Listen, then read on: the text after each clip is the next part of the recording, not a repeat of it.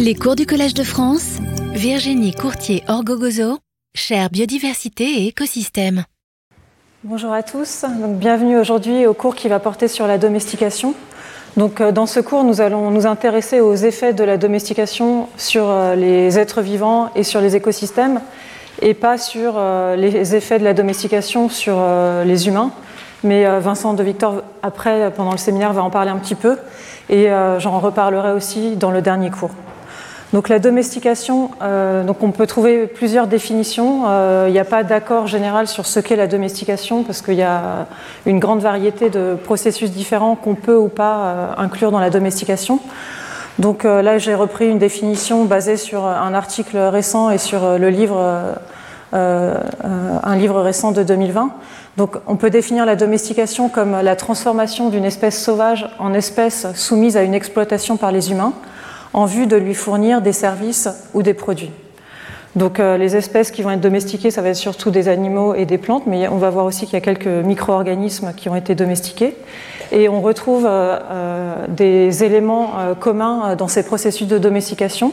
Donc en général, on a une interaction durable et délibérée entre ces êtres vivants et les êtres humains. Les humains vont contrôler la reproduction et la survie des espèces domestiquées les humains construisent aussi un nouvel environnement pour les espèces domestiquées, qui fait qu'au fur et à mesure des générations, ces espèces vont s'adapter à ce nouvel environnement. Il y a également séparation des individus, des individus sauvages par rapport aux individus euh, domestiqués, ce qui fait que les individus domestiqués vont se croiser entre eux, et on peut avoir donc des effets de domestication qu'on va observer après plusieurs générations. Donc ce qui est différent de l'apprivoisement, où là c'est euh, un effet euh, de l'interaction qui se fait sur l'individu lui-même et pas euh, au fur et à mesure des générations. Donc ce contrôle de la reproduction et de la survie peut être très poussé. Par exemple, la plupart des vaches aujourd'hui sont inséminées artificiellement par des humains. Et on a aussi développement de technologies avancées. Par exemple ici vous voyez la fécondation d'une reine d'une abeille avec euh, ben, un système pour euh, écarter son abdomen et insérer du sperme qui a été euh, préalablement prélevé sur des mâles. Donc nous allons voir ce processus de domestication qui existe aussi et qui est effectué par des espèces non humaines. Et pour essayer de voir comment, qu'est-ce qui est spécifique de la domestication réalisée par les humains. Ensuite, nous verrons l'histoire de la domestication par les humains. Donc, quelles espèces ont été domestiquées, dans quel but, où, quand et euh, quelle a été l'évolution de ces espèces domestiquées. Puis ensuite, nous verrons des cas particuliers de domestication, qui sont les OGM, les organismes génétiquement modifiés, et aussi le forçage génétique. Donc ce processus de domestication, on peut l'observer dans d'autres espèces, et par exemple chez les fourmis. Donc vous avez ici des exemples de fourmis qui élèvent des pucerons. Donc les pucerons vont se nourrir de la sève euh, des plantes et ensuite, quand euh, ces pucerons sont stimulés par les, fourmis, quand elles euh, tapotent leur abdomen, elles vont produire, euh, ces pucerons vont produire un miela qui est récupéré par les fourmis et dont elles se nourrissent. Et donc là, on a du coup un, liquide qui est très riche en acides aminés et en autres constituants qui va être utilisé comme nourriture par les fourmis. Donc, vous allez me dire, bah, c'est une sorte de symbiose. Donc c'est vrai, mais il y a vraiment une espèce qui est dominante par rapport à l'autre.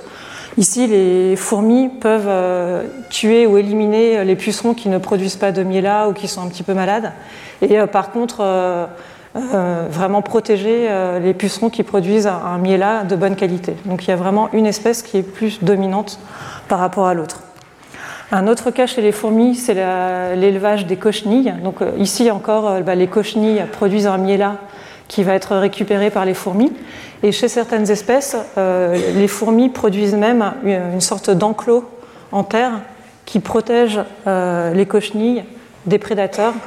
Euh, donc on a ici donc, des interactions qui peuvent être très poussées. On a aussi d'autres espèces de fourmis qui sont les fourmis esclavagistes.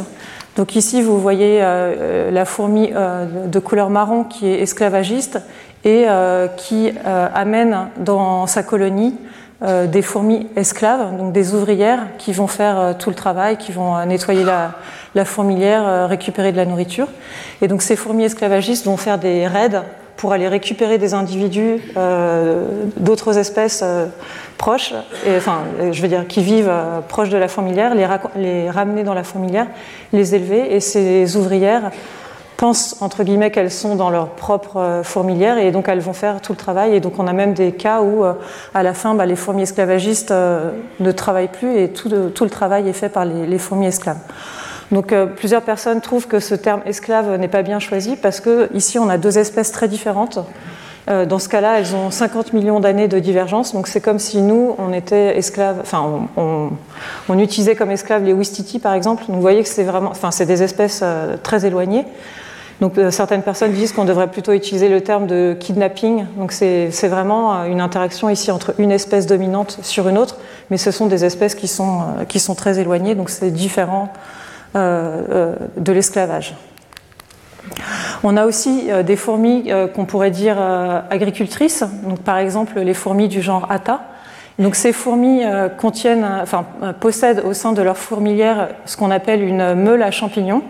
Donc euh, c'est une structure qui comprend, euh, qui, dans laquelle se développe un champignon particulier. Donc elles, euh, elles, ont une, cette meule est conservée à une température et une humidité bien particulière qui permet le développement de ce champignon. Et donc ces fourmis vont donner des morceaux de feuilles à ce champignon pour qu'il croisse le plus possible. Et euh, ces fourmis sont vraiment dominantes vis-à-vis du champignon parce que dès que le champignon euh, commence à produire des filaments euh, reproducteurs et qui pourraient donner un carpophore tel que les chapeaux de champignons qu'on voit dans la forêt, les fourmis vont les couper, elles, empêchent la reproduction sexuée du champignon et par contre elles facilitent sa croissance. Et ensuite, ce champignon est utilisé comme nourriture. Et par exemple, c'est la seule nourriture utilisée par les larves au cours du développement. Donc là, on a vraiment une dépendance euh, qui s'est créée au cours de l'évolution.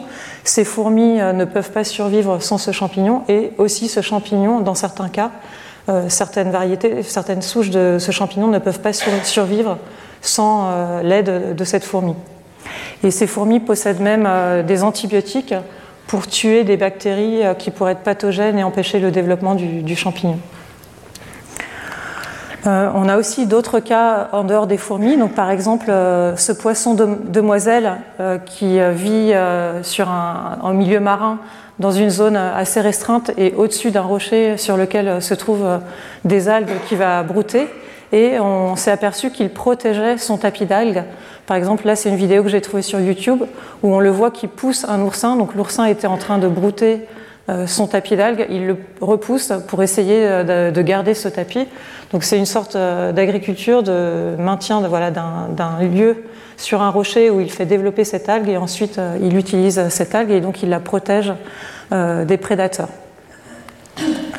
des herbivores. On a aussi le cas d'un escargot agriculteur, donc Lithoraria irorata, donc dans des marais salants où on trouve de, de nombreuses plantes du genre Spartina. En fait, ce que ce qu'a de particulier cet escargot, c'est que sur sa là, donc sur ses pièces buccales, il a des dents. il va créer euh, des stries euh, sur les feuilles, et sur ces stries ensuite vont se développer des champignons, et ensuite il va se nourrir de, ces champignons. Donc là, vous voyez que c'est un cas euh, où il n'y a pas vraiment de, de dominance vraiment aussi importante que dans le cas, par exemple, des fourmis avec les cochenilles ou des fourmis avec les pucerons. Donc on voit en fait euh, différents types euh, d'interactions entre différentes espèces. Ici, donc ça va ressembler peut-être plus à une symbiose, vu qu'il y a moins ce phénomène euh, de dominance. Donc ce qui est de particulier avec la domestication réalisée par les humains, c'est qu'on a une espèce, donc l'espèce humaine, qui va domestiquer une très grande variété d'espèces différentes. Ce n'est pas juste une interaction avec une espèce, il y a beaucoup plus d'espèces. Et aussi les liens et le, contrôle de la reproduction et le contrôle de la survie est bien plus poussé, bien plus avancé que euh, dans tous les cas que je vous ai décrits ici. Donc euh, Darwin, euh, lui, élevait des pigeons dans son jardin et euh, donc, c'est un des critères qui l'a fait euh, avancer euh, dans son explication de, l'évolution et de la diversité, l'explication de la diversité des traits de caractère qui existent dans le monde vivant. Et dans son livre L'origine des espèces, il consacre de nombreuses pages à ce processus de domestication et il explique que c'est vraiment un cas particulier de l'évolution, de, la sélection naturelle. Et même le terme qu'il emploie, sélection naturelle, bah, comprend le mot sélection qui rappelle cette sélection faite par l'homme pour certains caractères. Donc euh, cette domestication, quand on regarde chez l'homme, bah, ce que l'homme va faire, c'est qu'il va sélectionner euh, des individus qui possèdent les traits de caractère avantageux. Donc par exemple, dans le cas des fraises, ce qui est fait, bah, c'est de euh, repérer les plantes qui ont les plus gros fruits, et donc on va prélever les graines de ces plantes, ce sont celles-ci qu'on va planter. Et du coup, au fur et à mesure des générations, vu que ce trait de caractère est, est transmissible à la génération suivante et à des bases génétiques, on va avoir une récolte qui va être de plus en plus importante avec des fraises de plus en plus grosses et de plus en plus nombreuses. Donc c'est exactement le processus de sélection naturelle qu'on observe avec la domestication. Donc euh, les espèces domestiquées par l'homme sont très nombreuses. Donc on compte environ une cinquantaine d'animaux qui ont été domestiqués. Ce sont surtout des vertébrés, il y a très peu d'insectes, le principal est le ver à soie. Pour les végétaux, il y a plus de 1000 espèces végétales qui ont été domestiquées donc surtout bah, pour la production de céréales, de fruits, de graines, mais aussi de fleurs et de fourrages. Et on a aussi euh, des micro-organismes qu'on peut considérer comme étant domestiqués, même si là, au tout début, euh, il n'y avait pas forcément d'intention et même de reconnaissance qu'il y avait manipulation de, micro-organismes pour former euh, ces différents produits. Donc les micro-organismes sont utilisés par exemple pour la production de la bière, du vin ou du pain avec la levure Saccharomyces cerevisiae mais aussi euh, le, euh, différents champignons euh, tels que pénicillium pour le fromage ou le saucisson, et aussi pour la formation des yaourts, différentes bactéries telles que Streptococcus et Lactobacillus. Donc ces différentes espèces domestiquées, elles ont été domestiquées pour différents usages.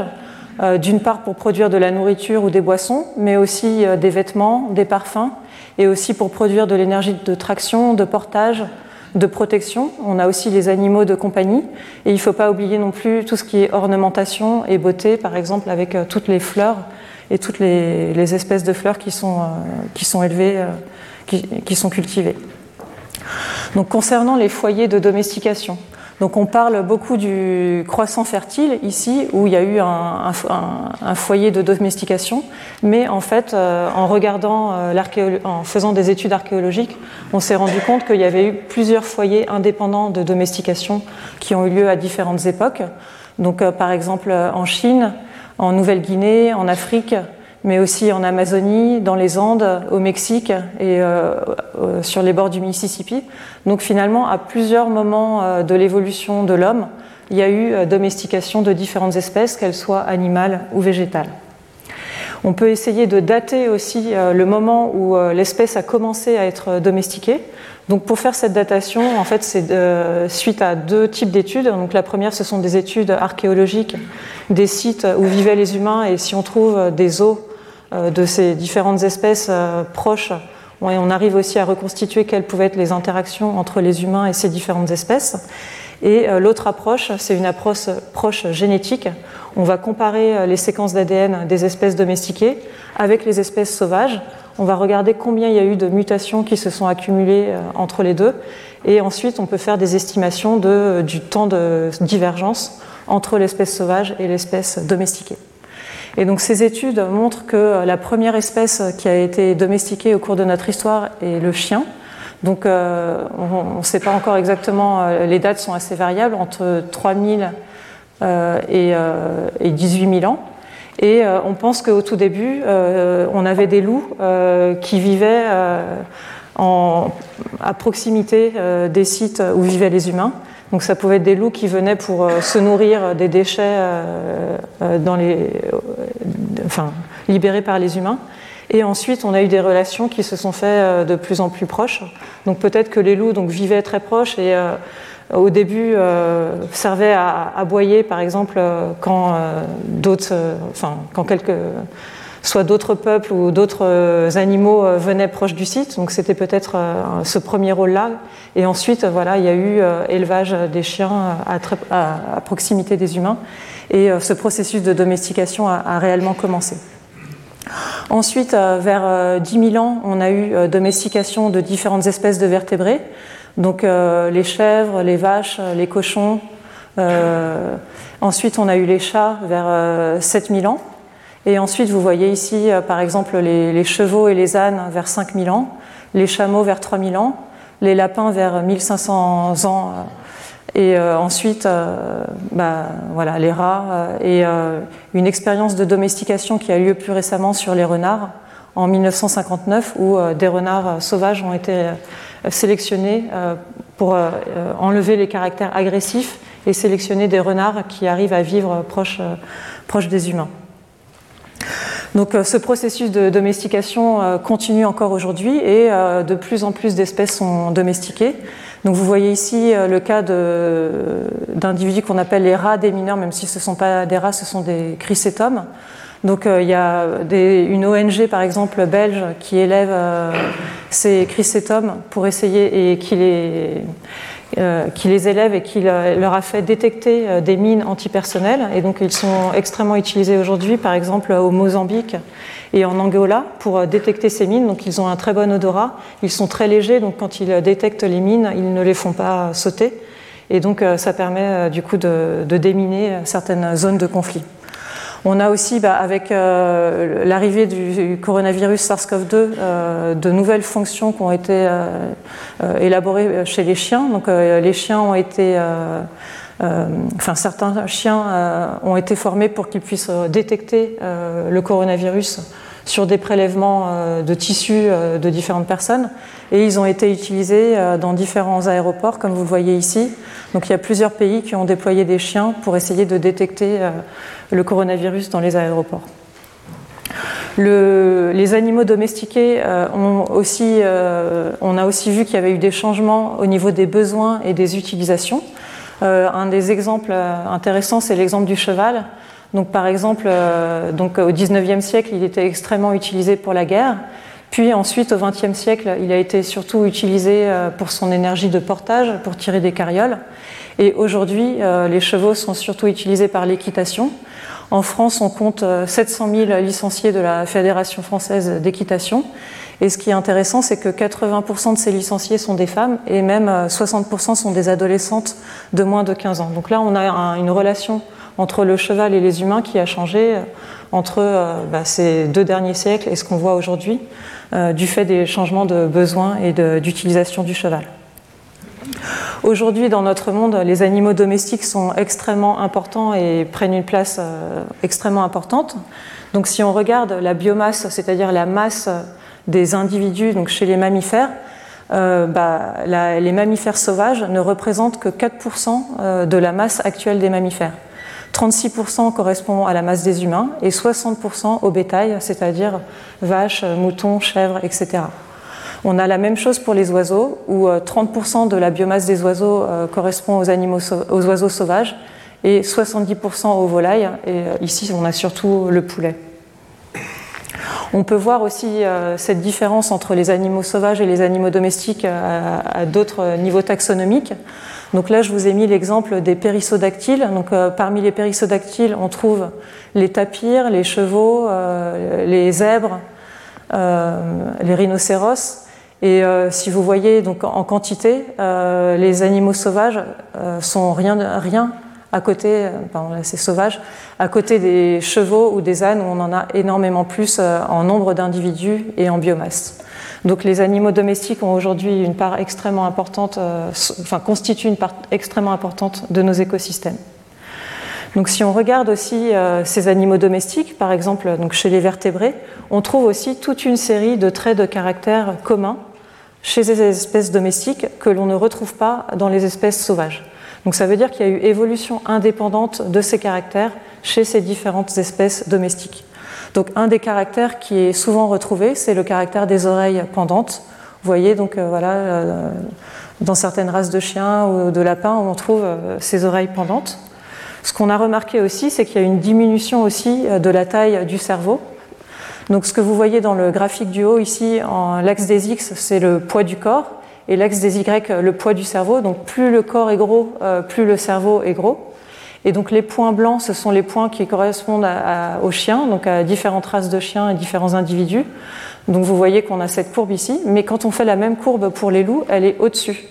Donc ça veut dire que pour un poids donné, les loups ont un cerveau plus gros que les chiens. Et ça, c'est quelque chose euh, qu'on observe chez différentes espèces domestiques. On a la même chose euh, ici quand on compare le sanglier avec le cochon domestique. Et on l'a aussi observé chez les chats, chez les chevaux, les ânes, les lamas, les lapins, les visons, les putois, les cobayes, les rats et les gerbilles. Donc c'est quelque chose de très général. Donc ça, c'est une observation qu'on peut faire. Après, on peut essayer de trouver des explications. On n'est jamais sûr exactement de ces explications, mais ce qui a été proposé, c'est que les animaux domestiques vivent dans un environnement qui est beaucoup plus homogène et euh, où il y a beaucoup moins de variations que euh, l'environnement dans lequel vivent les animaux sauvages, où il y a beaucoup plus d'interactions avec d'autres espèces ou de changements qui peuvent apparaître. Euh. Et donc du coup, finalement, bah, certains neurones ne sont plus entre guillemets nécessaires et le cerveau, au cours de l'évolution, au cours de cette domestication, a été réduit en taille. Donc, euh, je vous ai parlé euh, des oreilles tombantes, du cerveau plus petit. Il y a également d'autres euh, traits de caractère qu'on observe chez les mammifères qui ont été domestiqués. On observe un museau plus petit, des dents plus petites, des couleurs du pelage variées, des cycles de reproduction plus fréquents, une queue recourbée et au niveau du comportement, des individus qui sont moins agressifs, qui ont moins peur des humains et aussi où euh, les comportements juvéniles sont persistants. Par exemple, les chiens ils vont continuer à jouer alors que chez les loups, c'est surtout les jeunes qui jouent et les adultes euh, jouent moins. Donc, euh, ce qui est vraiment intéressant, c'est d'essayer de comprendre pourquoi on a ces, ces, évolutions indépendantes qui se sont faites chez différents mammifères. Et une explication qui est faite, c'est qu'en sélectionnant pour moins d'agressivité, ça a sélectionné, enfin, ça a induit des mutations qui sont impliquées dans le développement de certaines cellules qui sont impliquées dans le développement du système nerveux. C'est des cellules qu'on appelle les cellules de la crête neurale. Et ces cellules, elles sont aussi impliquées dans le développement des muscles, dans, la couleur du pelage. Et du coup, en sélectionnant sur euh, l'agression, ça a eu des conséquences morphologiques et, euh, physiologiques au niveau du, par exemple, les, oreilles tombantes aussi euh, et les muscles. Et effectivement, donc, ces expériences dont je vous ai parlé tout à l'heure chez les renards, où on a sélectionné des renards qui étaient moins agressifs, c'était une sélection exclusivement sur l'agressivité. Et euh, on a vu qu'il y avait sélection de pigments noirs et blancs, enfin de, noir, de, pardon, de renards tachetés noirs et blancs, euh, d'oreilles pendantes, donc des caractères qui n'avaient pas été euh, sélectionnés par eux-mêmes, mais rien qu'en sélectionnant sur l'agressivité, ça a sélectionné aussi sur, sur ces caractères en plus. Chez les plantes, et, on a aussi de l'évolution répétée. Donc par exemple, chez les plantes à fruits, euh, quand on les compare avec, euh, quand on compare les espèces domestiquées avec les espèces sauvages, on voit que euh, chez les espèces domestiquées, les fruits restent plus longtemps sur la plante. Donc ça, ça s'explique parce que si les fruits tombent, ils vont avoir tendance à, à, pourrir beaucoup plus vite. Et donc les humains ont sélectionné des plantes qui gardent leurs fruits plus longtemps attachés. Les fruits sont plus nombreux et plus gros. Euh, la croissance est finie, euh, on a des couleurs différentes des fruits et aussi on a une perte de la dépendance à la durée du jour. Donc on a des plantes qui vont euh, fleurir plus tôt et grandir plus tôt que les plantes sauvages. On a la même chose aussi pour les céréales, on a une dormance réduite des graines et une perte de la dépendance au froid qui font que ces céréales vont pousser plus vite et fleurir plus vite. On a plus de graines, aussi des graines qui restent sur la plante et aussi souvent une taille réduite. Donc euh, la taille était grande euh, du fait de la compétition avec euh, d'autres plantes, mais une fois que cette plante est cultivée, il y a beaucoup moins de compétition parce qu'elle est élevée exclusivement et en absence d'autres plantes dans les champs. Et donc du coup, on peut imaginer qu'il n'y a plus besoin d'avoir des plantes aussi hautes et en général, la taille est réduite. On a aussi d'autres critères qui peuvent être sélectionnés sans que l'homme euh, et en ait euh, pleinement conscience. Par exemple, chez les chiens, euh, les chercheurs se sont rendus compte qu'il y avait une sélection chez différentes races pour un plissement des sourcils, parce que voilà, c'est plus mignon. Il y a aussi des sélections voilà, pour des couleurs particulières ou des goûts particuliers qui vont être sélectionnés. Donc cette évolution répétée des traits de caractère, donc c'est une évolution qui s'est faite indépendamment vers les mêmes traits de caractère. Et aujourd'hui, on essaye d'identifier les mutations responsables de ces différences. Et dans de nombreux cas, on a trouvé des mutations dans le même gène. Donc là, c'est le cas d'un phénotype super musculeux qu'on a observé chez les vaches, les chiens et les moutons. Et on a trouvé dans ces trois cas une mutation dans le gène myostatine. Donc ce gène euh, code une protéine qui va empêcher, euh, qui va euh, inhiber le développement des muscles. Et du coup, si on enlève ce gène, bah, les muscles se développent encore plus. Et voilà, bah, il y a quelques êtres humains qui ont aussi des mutations dans ce gène et qui ont. Donc lui, là, je crois que sur cette photo, il avait 7 ans et voilà, il a déjà énormément de muscles. Donc, euh, ce qu'on peut aussi euh, remarquer, c'est que euh, nos animaux domestiques et nos plantes domestiques vivent dans des milieux qui sont de plus en plus technicisés et ont de plus en plus de relations avec des machines. Donc, la traite des vaches en Suède dans les années 1900, bah voilà, la vache, elle était dans une étable, voilà, et, elle était, et la traite se faisait directement par les humains. Aujourd'hui, euh, comme on le voit sur cette image, les vaches ne sont plus en contact direct avec les humains, elles sont en contact avec des machines. Une machine bah, qui va lui donner euh, une quantité de nourriture euh, particulière et aussi une machine qui va la traire. Donc ce qu'il y a eu, c'est vraiment de la sélection vers des individus qui supportent ce nouveau milieu de vie qui sont capables bah, de toujours bah, produire du lait, euh, ne, pas être agressés et euh, ne pas être stressés euh, par ces nouvelles conditions de vie. On a la même chose aussi pour les plantes. Donc, avec le développement de l'agriculture et la motorisation, donc on a eu bah, différents engins qui ont été développés. Et aujourd'hui, on a un système vraiment très sophistiqué avec des mesures GPS pour chaque parcelle et même plus localement qui permettent de mesurer également, enfin, euh, précisément bah, la, température, euh, l'humidité, euh, enfin, nommer exactement tous les intrants qui sont mis, donc tout ce qui est engrais, pesticides, et ensuite de suivre le rendement exactement parcelle par parcelle et même région par région au sein d'une parcelle. Et donc finalement, ce qu'on va sélectionner ici, ce sont bah, des plantes qui sont les mieux adaptées, qui produisent le plus dans ce nouveau milieu technicisé. Donc, euh, un des caractères auxquels on peut penser, bah, c'est la, réduction de la taille des plantes. Donc, par exemple, le blé euh, au, XVIe et au XVIIe siècle, il était haut comme ça à peu près. Donc, si vous regardez les, tableaux de Bruegel, vous voyez euh, la moisson. Voilà, le, blé était, était, très haut, et maintenant il est, il est beaucoup moins haut. Et cette différence, donc, on a sélectionné pour des blés qui sont plus petits.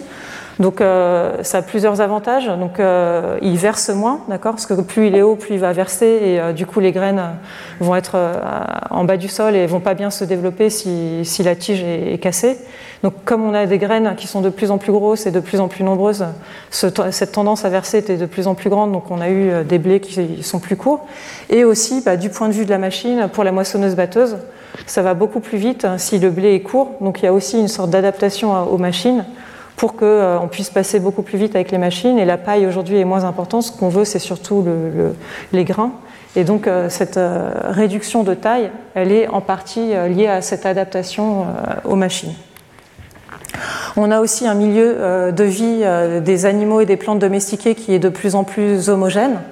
Donc euh, on a bah, des, parcelles qui sont de plus en plus grandes et pour les rendre homogènes, bah, voilà, on va utiliser des engrais et des pesticides pour euh, essayer d'homogénéiser, d'avoir des terrains qui, se ressemblent et dans lesquels on peut cultiver les meilleures variétés. Et on a aussi euh, voilà, la monoculture qui rend cet environnement homogène et où chaque plante n'est pas en interaction avec, avec d'autres plantes. Donc euh, ces phénomènes et d'autres ont conduit à une augmentation de la productivité. Donc par exemple, si on regarde le nombre de litres de lait produits par an et par vache, vous voyez qu'il y a eu une augmentation extrêmement importante depuis les années 1940. Et euh, donc une autre façon de faire, ce serait aussi de mesurer ce nombre de litres par an et par vache et aussi par unité de fourrage ingéré par les vaches. Donc il faut aussi souvent les, nourrir euh, plus que dans les années 20 ou 40.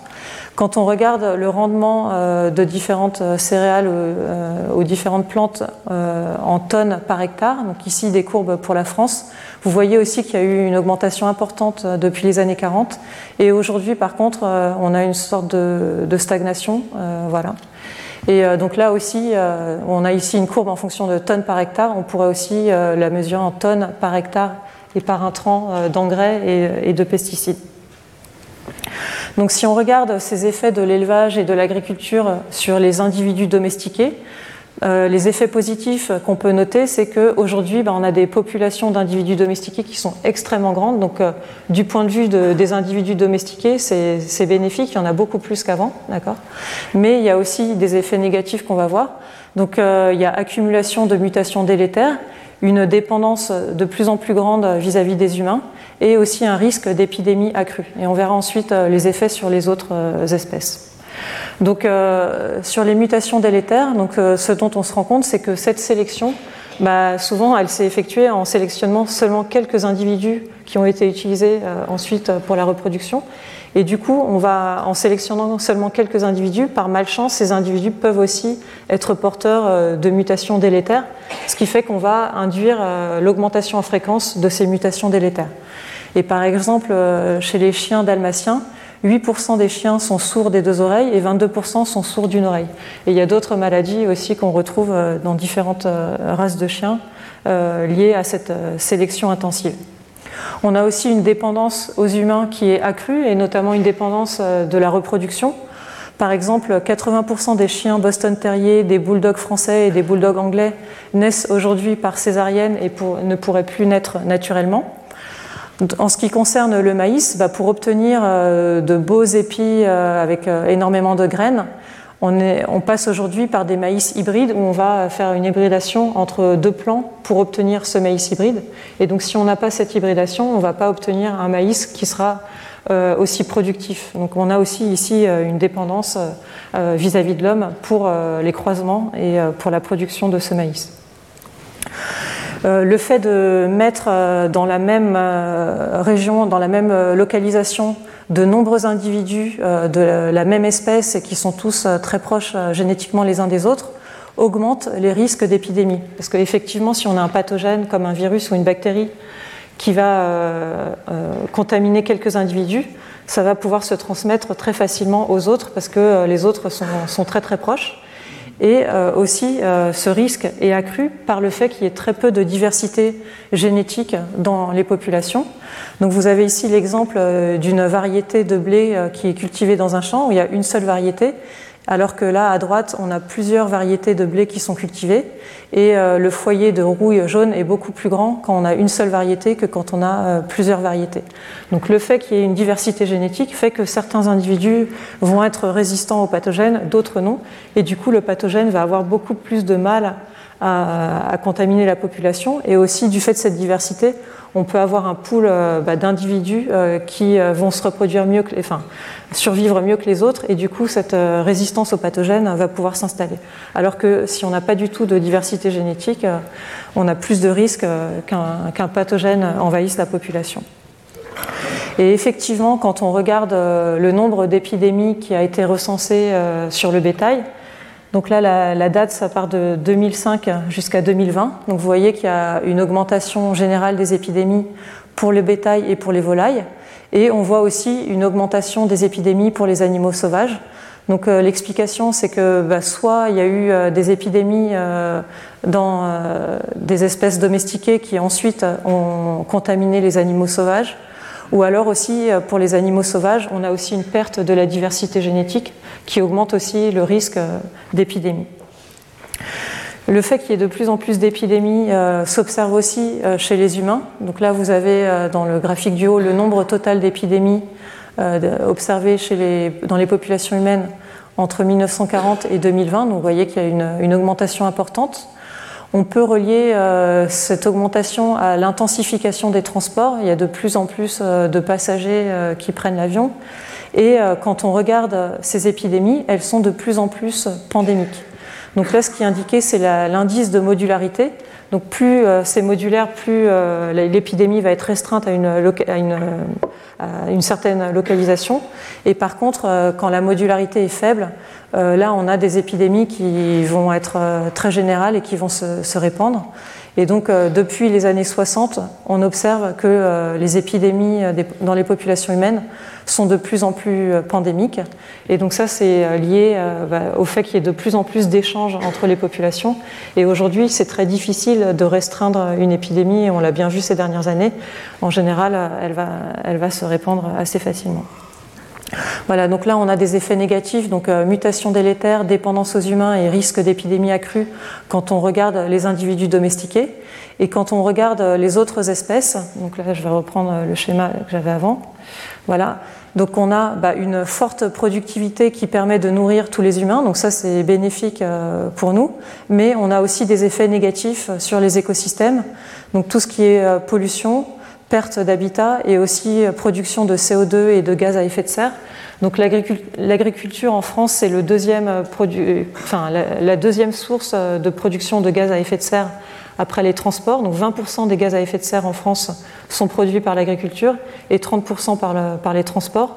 Et donc, par exemple, tout le CO2, bah, il est lié à l'utilisation des engins agricoles, donc qui produit beaucoup de CO2. Alors voilà, donc maintenant on va passer aux OGM. Donc les OGM, ce sont des organismes génétiquement modifiés. Donc là encore, il y a énormément de définitions de ce qu'est un OGM. Donc la définition que j'ai prise aujourd'hui, c'est un organisme vivant dont l'ADN a été modifié intentionnellement par des humains par génie génétique. Donc là, pour moi, c'est vraiment un cas particulier de domestication où là, on va avoir un contrôle par les humains de la reproduction. Et ce contrôle de la reproduction, il se fait par la modification du matériel génétique. Donc en 1994, on a eu les premières plantes OGM qui ont été commercialisées aux États-Unis et au Canada. Euh, cela consistait en des tomates qui restent fermes plus longtemps et des pommes de terre résistantes au dorifort de la pomme de terre. Et en 2003, on a eu entrée en vigueur du protocole de Carthagène, qui est un protocole qui permet d'encadrer les mouvements des OGM entre les frontières des pays qui sont membres de ce traité. Et donc nous, bah, voilà, on est membre de ce traité. Et donc quand on échange euh, du matériel transgénique, il faut euh, suivre euh, les règles de ce protocole. Donc ici, je vous ai mis une carte de la production d'OGM en 2019. Donc les OGM sont surtout produits au Canada, aux États-Unis, au Brésil, en Argentine et en Inde. Et en Europe, on a quelques productions en Espagne et au Portugal. Donc ces OGM euh, ont eu euh, quelques bénéfices. Donc par exemple pour la papaye. Donc la papaye c'est le quatrième fruit tropical commercialisé dans le monde. Et euh, dès 1998, il y a eu utilisation de papaye OGM. Donc ici, on a inséré dans la papaye un gène de virus le virus PRSV, donc qui veut dire euh, Papaya Ring Spot Virus. Donc c'est un virus qui infecte les papayes et qui euh, diminue leur croissance et diminue la taille des fruits. Et euh, dès les années 98, il y avait bah, ce virus était très important. Et juste en faisant exprimer un des gènes de ce virus dans les papayes, cela rend les, les individus résistants à ce virus. Et donc ça a été utilisé très vite sur l'île d'Hawaï. Et aujourd'hui, 90% de la production d'Hawaï est euh, constituée de, ces OGM particuliers. Et euh, on imagine que sans ces OGM, ils auraient beaucoup moins bien résisté à, ce, à, ce, pathogène. En Chine, il y a eu aussi une autre souche de ce virus qui, a été, qui dévastait les cultures de papaye. Et en 2006, donc, ils ont utilisé un autre OGM euh, spécifique qui confère une résistance à cette autre euh, variant du virus euh, dès 2006. Donc là, ici, on a des cas où on a cette résistance qui a pu être conférée par, des OGM. Mais globalement, si on regarde l'ensemble des effets de ces OGM, je dirais qu'il y a eu un succès mitigé. Donc il y a eu beaucoup de débats dans le public pour savoir si les OGM avaient ou non des effets sur la santé humaine. Globalement, ce qu'on peut dire, c'est qu'il n'y a pas d'effet dramatique observé sur la santé qui a été observé. Et par contre, bah, tous les avantages euh, qu'on avait associés aux OGM euh, n'ont euh, pas ou peu été observés. Par exemple, on avait proposé que grâce aux OGM, on pourrait diminuer la quantité de pesticides ou d'engrais utilisés, mais finalement, bah, aujourd'hui, ils sont toujours extrêmement utilisés. Il n'y a pas du tout eu de résolution du fait d'utiliser la chimie. On a une homogénéisation des cultures qui est encore plus forte parce que là, on va utiliser bah, des variétés dans lesquelles on a, eu, on a inséré ces transgènes, donc il y a encore moins de diversité génétique qu'avant. Euh, ce qu'on a observé aussi, c'est que souvent on a des flux des gènes modifiés, donc euh, depuis euh, les individus OGM vers les individus des espèces sauvages. Et ça, c'est vrai pour les papayes et c'est vrai pour de nombreuses espèces. Et bah, on a un contrôle du marché par les fournisseurs qui produisent ces OGM. Aujourd'hui, avec la technique CRISPR, on est passé aux OGM 2.0. Donc CRISPR, ça veut dire Clustered Regulatory Interspaced Short Palindromic Repeats. Donc ce sont des répétitions euh, qu'on avait trouvées dans des séquences d'ADN dans des bactéries. Et euh, les chercheurs, en s'intéressant à ces séquences, ont remarqué qu'elles étaient utilisées pour détecter et détruire l'ADN des virus. Donc c'est une sorte de système immunitaire des bactéries. Et euh, Jennifer Doudna et Emmanuel Charpentier ont utilisé ce système CRISPR pour fabriquer un système in vitro qui permet de couper l'ADN. Et donc ça, ça leur a valu le prix Nobel de chimie en 2020. Et donc aujourd'hui, on a ce qu'on appelle ces ciseaux moléculaires qui permettent de couper l'ADN exactement euh, à l'endroit qu'on veut, basé sur la séquence. Et donc c'est euh, un type de modification de l'ADN qui est beaucoup plus facile et beaucoup plus rapide à faire que euh, ce qu'on pouvait faire auparavant avec les techniques qu'on avait avant. Et euh, dans ce nouveau, ces nouvelles euh, formes de manipulation génétique, on n'est plus obligé d'insérer un ADN étranger, alors que dans les OGM 1.0, on insérait un ADN étranger qui venait d'une bactérie ou, d'un champignon, par exemple, euh, dans des plantes ou, dans des animaux. Là, ici, on peut couper l'ADN et changer une lettre en une autre. D'accord? Donc, ce n'est pas le même type de mutation de l'ADN qu'on peut faire. Et euh, ce qui est intéressant avec CRISPR, c'est qu'on peut modifier génétiquement un plus grand nombre d'espèces. C'est beaucoup plus facile que ce qu'on pouvait faire avant. Et par exemple, chez ces papillons agrolis vanillés, avant, on ne pouvait pas faire de génétique. C'était très difficile de, de faire des mutations dans des gènes particuliers. Maintenant, avec CRISPR, on peut muter exactement le gène qu'on veut. Donc là, ce sont des expériences où les chercheurs ont muté euh, le gène qui s'appelle Optix dont je vous avais parlé dans un cours précédent où euh, c'était un gène qui était impliqué dans le mimétisme euh, des papillons. Et euh, bah, ce gène, en faisant la mutation, on s'aperçoit qu'on a des ailes qui sont totalement noires et blanches comparées aux ailes sauvages. Et donc on voit bien que ce gène-là, il est impliqué dans la formation des pigments orange. les premiers OGM commercialisés avec la technique CRISPR, donc ils ont été commercialisés l'année dernière, en 2022 donc, euh, au Japon. Donc, euh, il y a trois espèces euh, qui ont été commercialisées. Une tomate qui produit le GABA, donc qui, change du coup la composition de, la tomate. Et on a aussi deux poissons, une dorade rouge et un poisson tigre, qui sont des OGM commercialisés. Et donc là, on a introduit des mutations qui font que la croissance de ces poissons va être plus importante. Donc pour la dorade rouge, bah, c'est une mutation dans la myostatine, donc le gène dont je vous avais parlé tout à l'heure, qui fait que les muscles euh, sont plus gros. Voilà. Donc euh, voilà, donc ces nouveaux OGM euh, bah, confèrent de nouvelles possibilités de manipulation génétique. Mais ce qu'il faut savoir, c'est qu'aujourd'hui encore, nos connaissances en génétique sont limitées. On ne sait pas tout faire, d'accord? Donc on sait modifier l'ADN où on veut, mais notre problème, c'est plutôt de savoir euh, quelle modification génétique on doit faire pour obtenir euh, tel ou tel euh, trait phénotypique, tel ou tel trait de caractère? Donc on connaît très bien les bases génétiques des résistances aux pathogènes ou aux substances chimiques. Donc pour faire des résistances, ça, on a beaucoup de possibilités, on sait exactement quel gène on doit cibler. Par contre, on connaît beaucoup moins bien les gènes impliqués dans la croissance des animaux ou des plantes. On connaît très peu les gènes impliqués dans la survie en milieu aride ou sec. Et euh, toute la génétique des arbres est très mal connue parce qu'effectivement, euh, il faut un temps très long pour faire ces études. On connaît très mal euh, les arbres, donc on ne va pas pouvoir modifier génétiquement les arbres. On a trop peu de, connaissances sur les arbres. Donc ces outils génétiques bah, apportent des choses, mais ne permettent pas de, de tout faire aujourd'hui. Aujourd'hui, il y a aussi une autre méthode qui est en cours de développement qui s'appelle le forçage génétique ou gene drive. Donc ça, ça correspond à des OGM vraiment différents. Donc là, je les appelle OGM 3.0. Donc ce sont des OGM qui sont en cours de développement dans les laboratoires, mais qui ne sont pas utilisés euh, encore dans la nature. Donc ce sont des OGM qui vont utiliser ces ciseaux moléculaires CRISPR. Et là, le but, ça va être de modifier des espèces sauvages, de modifier la reproduction des espèces sauvages. Et ici, euh, d'avoir un ADN qu'on a modifié et qui se propage et qui se transmet à la descendance. Donc euh, si on regarde la reproduction normale, donc on a des individus qui vont avoir deux chromosomes, un chromosome qui provient de la mère et un chromosome qui provient du père, donc comme chez nous. Et quand on va produire les gamètes, donc les spermatozoïdes et euh, les ovules, bah, ces gamètes vont recevoir l'un des deux chromosomes ou un mélange des deux, mais donc ils vont recevoir qu'une copie. Donc si on a euh, le chromosome rose, bah, il a une chance sur deux de se retrouver dans la descendance.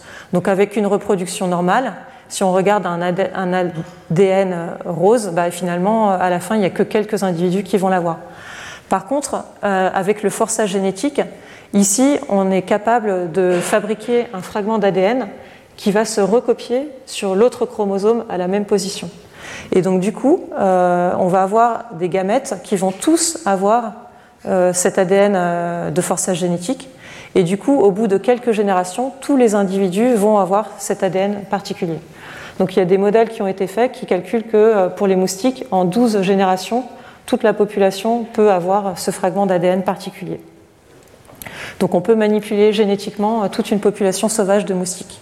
Donc il y a deux approches qui sont envisagées. La première, c'est une approche par modification, où euh, dans une euh, population sauvage de moustiques, on va introduire quelques individus qui sont porteurs de cet ADN de forçage génétique, et au bout de quelques générations, toute la population va être constituée de moustiques génétiquement modifiés. Une autre possibilité, c'est euh, d'introduire des moustiques génétiquement modifiés qui possèdent un ADN qui font que les femelles sont stériles. Donc cet ADN, il va quand même se transmettre par les mâles, donc il va augmenter euh, en fréquence euh, dans la population. Et à un moment donné, tous les mâles vont avoir euh, ce morceau d'ADN. Et du coup, à la génération d'après, toutes les femelles l'auront, toutes les femelles seront stériles. Et du coup, la population va s'éteindre. Donc là, le but, c'est d'éliminer une population de moustiques en agissant sur un gène de fertilité. Donc le but, voilà, bah, ça va être d'éliminer les moustiques qui sont vecteurs de maladies et euh, une des applications euh, de cette technique qui est mise en avant, c'est euh, d'éliminer le paludisme. Donc là, voilà, d'agir sur les moustiques du genre Anopheles qui sont vecteurs du paludisme. Et donc on a ce gros projet avec beaucoup d'argent en jeu, Target Malaria, qui est en cours pour développer cette technologie sur les moustiques. Donc là, il y a différents groupes qui travaillent pour développer cette technique. Donc certains essayent de faire des moustiques résistants aux parasites du paludisme et d'autres essayent euh, d'utiliser euh, des gènes de stérilité pour éliminer les populations de moustiques. On a aussi euh, beaucoup de travaux en cours sur Drosophila suzuki, donc c'est une mouche drosophile qui est une espèce invasive. Elle a commencé à, envahir l'Europe et les États-Unis à la même époque, en 2008, et elle crée de gros dégâts sur les fruits. Donc en fait, elle a un, ovipositeur euh, qui est très euh, acéré avec des dents. Elle va couper les fruits et insérer les œufs à l'intérieur des fruits, alors que les fruits euh, ne sont pas encore totalement mûrs. Et du coup, ça accélère la pourriture des fruits. Donc euh, ici, euh, un grain de raisin, mais aussi euh, les fraises, les framboises, les cerises. Donc il y en a beaucoup, même en région parisienne aujourd'hui, des Suzuki, alors qu'il y a 10 ans, on n'en avait pas du tout. Donc elle crée beaucoup de dégâts. Et donc là, le but, c'est d'éliminer les, Suzuki pour revenir à un état comme avant, mais on n'est pas sûr que ça marche. Donc le but, vous voyez ici, c'est de modifier la reproduction et là, c'est pas modifier la reproduction d'espèces avec lesquelles on a des interactions fortes, c'est vraiment modifier la reproduction d'espèces sauvages. Donc c'est vraiment élargir cette euh, domestication à un beaucoup plus grand nombre d'espèces. Donc on peut imaginer utiliser ce forçage génétique pour différentes choses, donc pour éradiquer euh, différents pathogènes euh, aussi sur le bétail, par exemple les mouches à viande qui piquent le bétail. On peut aussi imaginer éradiquer des nématodes pathogènes ou des champignons euh, pathogènes.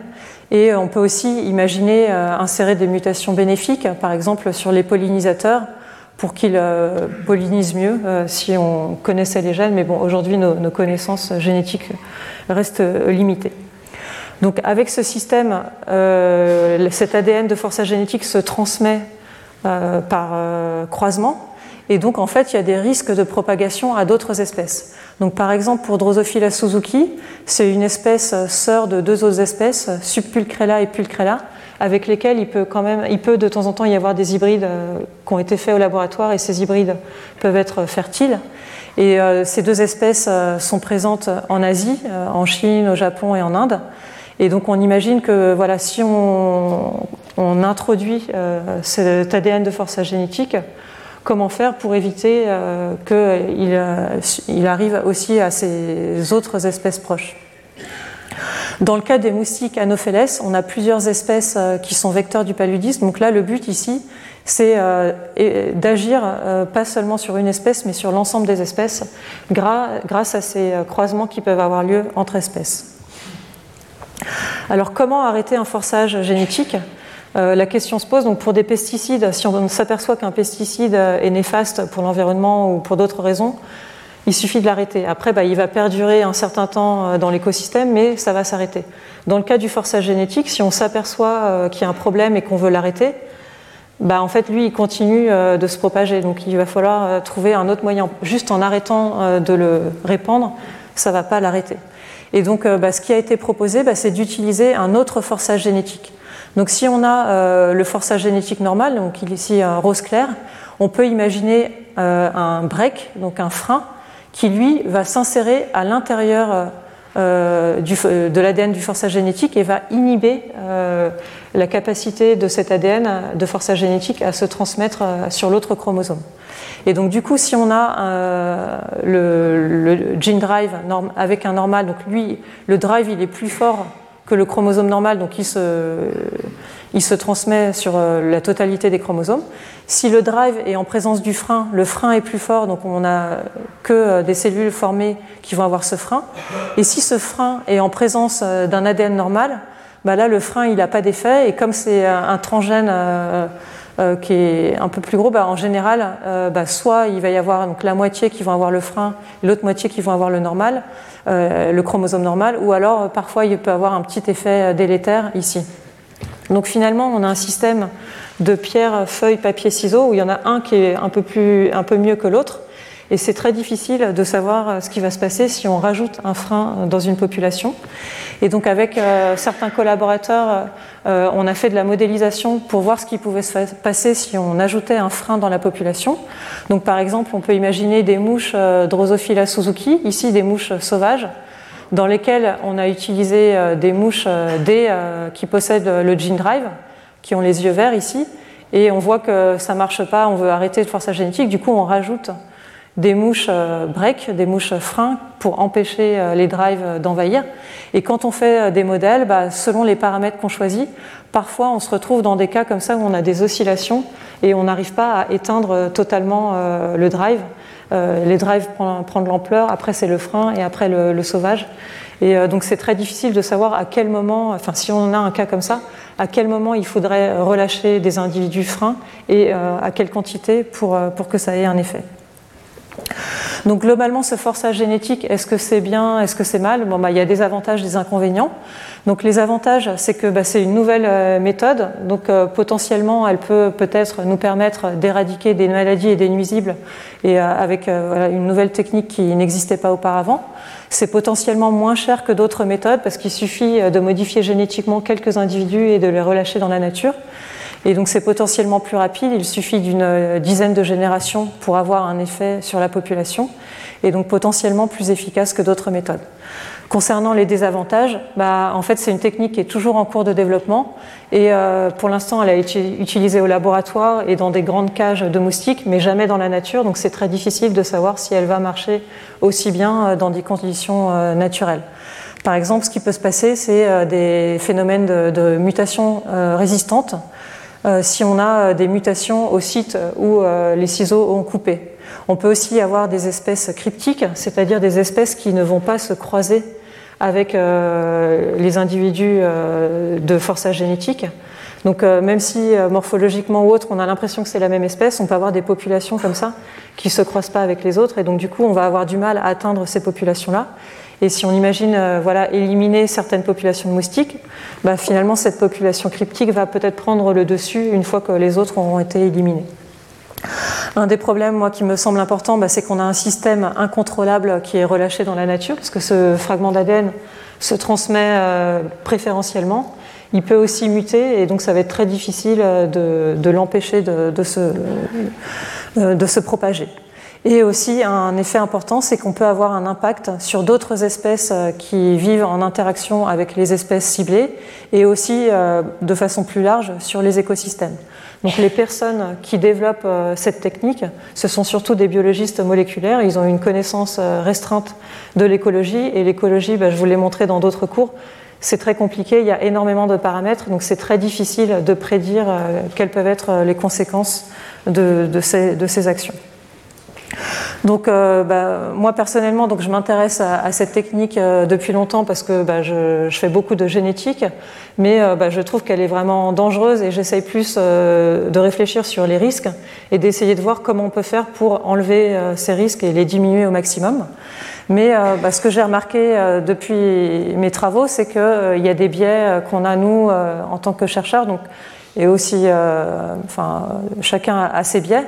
Donc, par exemple, bah, les personnes qui vivent dans des régions où euh, le paludisme est prévalent, bah, en général, elles vont être plutôt à avoir tendance à euh, être positives vis-à-vis -vis de cette technique, parce que ça permet, voilà, d'avoir une nouvelle méthode pour lutter contre cette maladie qui tue énormément d'enfants, euh, plusieurs centaines de milliers d'enfants tous les ans. Donc, c'est vraiment euh, un, gros, enfin une, grosse cause de, mortalité en Afrique. Et donc, euh, voilà, ceux euh, qui vivent dans ces régions euh, bah, trouvent que ça pourrait être vraiment bien d'avoir cette nouvelle technique.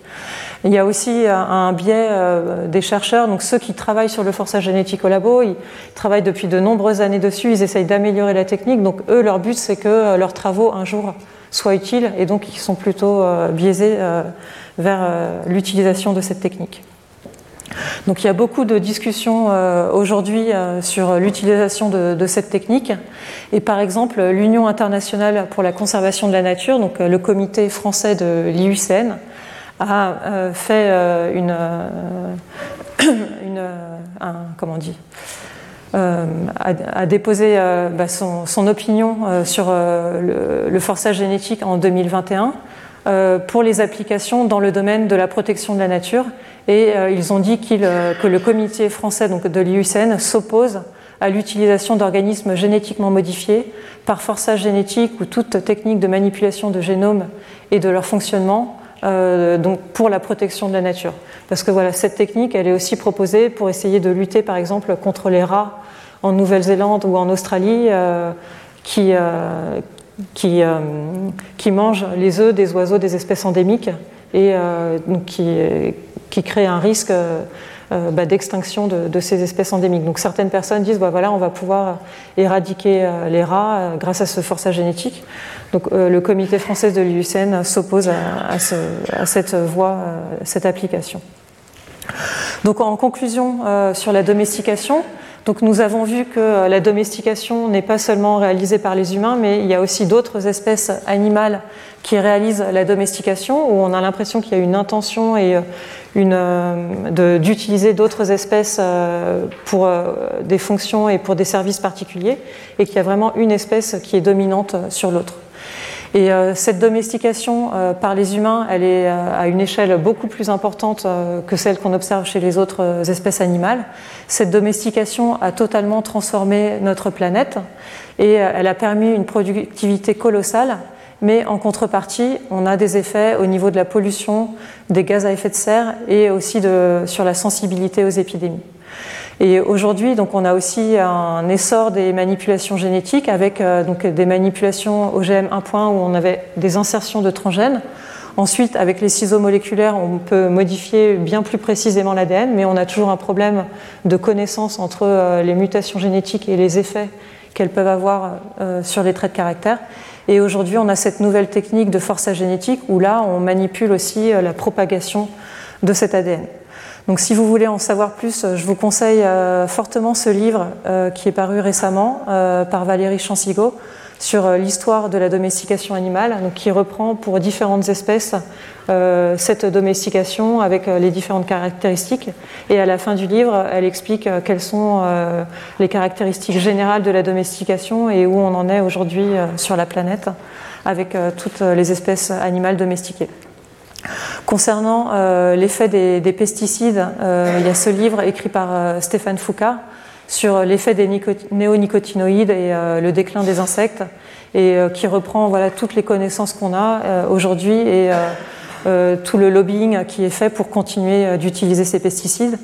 Et enfin, pour le forçage génétique, euh, ici un petit article que j'avais écrit en français qui reprend ce qu'on a vu aujourd'hui et qui détaille un peu plus les différentes applications potentielles de, de cette technique. Donc merci beaucoup pour, pour votre attention. Retrouvez tous les contenus du Collège de France sur www.colège-2-france.fr.